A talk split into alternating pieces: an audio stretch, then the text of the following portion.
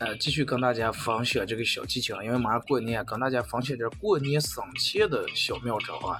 就过年大家免不了买瓜子儿，买瓜子儿是尽量买点那过期哈喇的，让客人来了以后嗑一嗑就不想嗑了。然后也避免满地的瓜子皮。第二，呃，买糖呢尽量不要买太贵的糖，因为太贵的本来就买的时候就要多花钱，而且来的娃娃特别爱吃。还有就是买水果尽量买大的，不要切开放。比如说买一整颗柚子或者一整颗的椰子，就放在盘里面，客人也不好意思下手，也也没法下手。再就是，就算是买常见的水果，尽量买那种需要去皮的。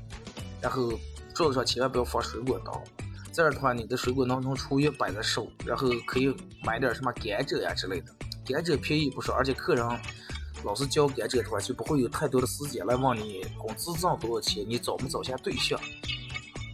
呃，干果可以，大家可以买夏威夷果，尽量不要放开壳那个小铁片啊。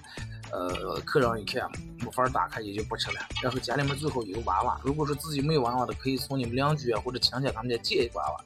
这样的话，客人来了一看，哦，一一看有小啊，这肯定得给红包，是吧？咱来了以后不花点钱，这还不行。也可以减少客人来你们家次数。然后就是准备压岁钱，用这个红包包起来，然后把口用那个胶粘好，千万要粘动。回家以后再开打。准备的红包里面要有各种各样的金额，看对方给你家娃娃压岁钱多少钱，然后你再决定给他拿走多少钱。保证啊，就是大家这个能花出的钱和能收回来的能保持一个平衡。咱们今天的小妙招就分享到这儿，下期咱们再见。